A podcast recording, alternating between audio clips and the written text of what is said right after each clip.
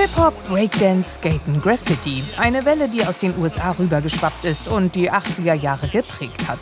Nicht nur in Hamburg, aber hier doch so sehr, dass kein Zweifel bestand, die Szene ins Museum zu bringen.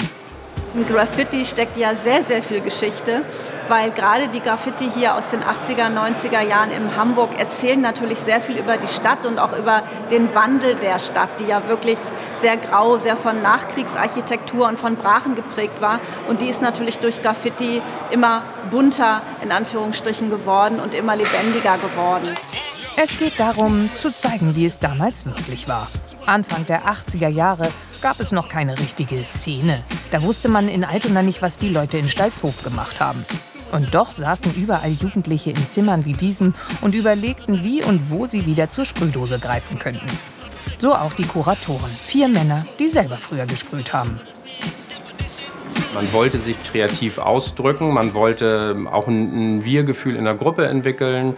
Ähm, es, äh, es, ist natürlich eine pubertäre Angelegenheit in der, in der Zeit, wo man als 12, 13, 14, 15-Jähriger da draußen einfach mal äh, rumzieht und äh, Wände anmalt oder ansprüht. Also ganz viel Abenteuerlust, ähm, aber eben auch Kreativität.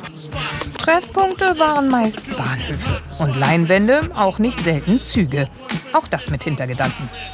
Man hat als erstes angefangen, vielleicht in seiner Nachbarschaft zu taggen, seinen, seinen Namen zu hinterlassen, die Wände zu besprühen. Und das, das sehen dann eben die Nachbarn, die Freunde. Aber in dem Moment, wo du etwas ähm, besprühst, was durch die Stadt fährt, ist es wie eine rollende Leinwand. Also die Züge sind natürlich prädestiniert. Wir sind Graffiti-Writer, so wir schreiben, wir schreiben unseren Namen und wollen eben sozusagen sichtbaren Zeichen hinterlassen, dass, dass man existiert, dass man eben auch an einem bestimmten Ort war.